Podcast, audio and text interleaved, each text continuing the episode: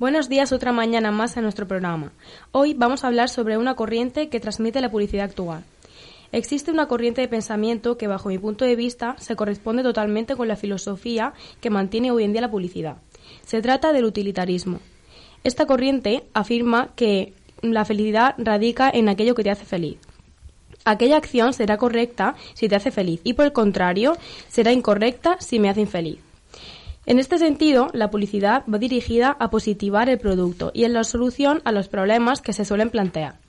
Vemos en multitud de ocasiones planteamientos de momentos de la vida cotidiana en los anuncios en los que el sujeto se plantea ante un problema o algo que le hace realmente infeliz y la situación se soluciona con el producto o servicio, que da un giro a la situación y hace feliz al consumidor.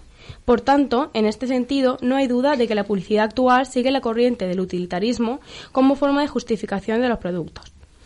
Hoy tenemos a tres invitadas expertas en este tipo de publicidad. Vamos a preguntarles si conocen alguno. Hola, Bea. ¿Podrías ejemplificar esta corriente con algún caso real?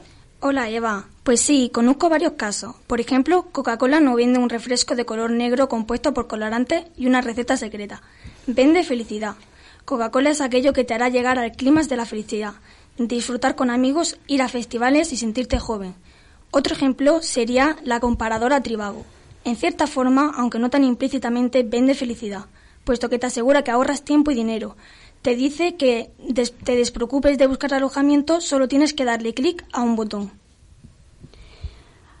Hola Lara, ¿y tú? ¿Conoces alguna otra corriente publicitaria siguiendo con esta línea anterior? Hola, buenos días. A lo largo de mi carrera he podido observar varios aspectos de la publicidad que muestra al público.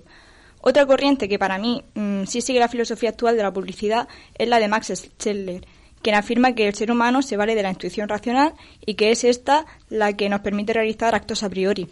No cabe duda de que la publicidad está enfocada en numerosas veces sobre las emociones, lo irracional, los sentimientos, etc., que es lo que hace al fin y al cabo al ser humano tomar las decisiones.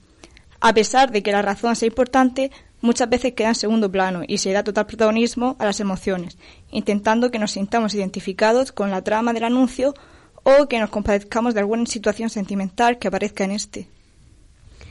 Buenos días, Mónica. ¿Tú, tú conoces bastante este tema. ¿Sabrías poner algún ejemplo para nuestros oyentes? Hola, me alegro mucho de estar aquí.